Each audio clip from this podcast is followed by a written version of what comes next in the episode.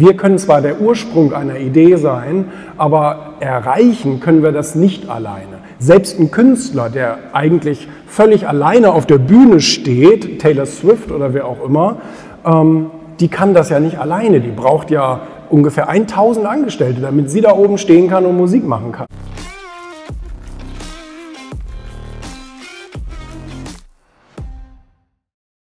Auch da bin ich tatsächlich der Meinung, dass es um die Reihenfolge geht. Warum sind denn die da alle da?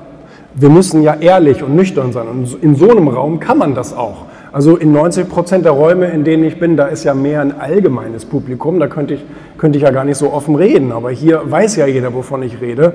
Äh, die sind alle da, um deinen Traum zu erfüllen. Deswegen haben die Leute, deswegen haben die Leute bei dir einen Job, ein Angestelltenverhältnis.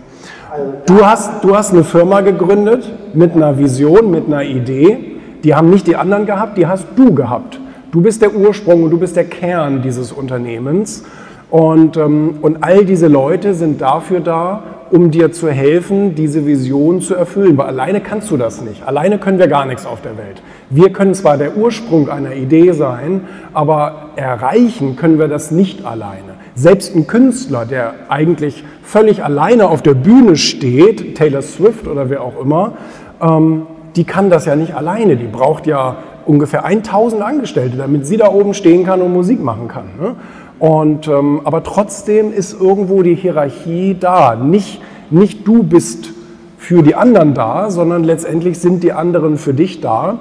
Äh, das ist der Ursprung der ganzen Sache. Natürlich, und das ist der zweite wichtige Punkt, geht es immer um ein Geben und Nehmen. Anders funktioniert das ganze Spiel ja nicht, weil ich habe in meinem Buch geschrieben, ähm, eine Arbeits, eine, eine wie, wie nennt man das, ein Angestelltenverhältnis ist automatisch eine egoistische Angelegenheit.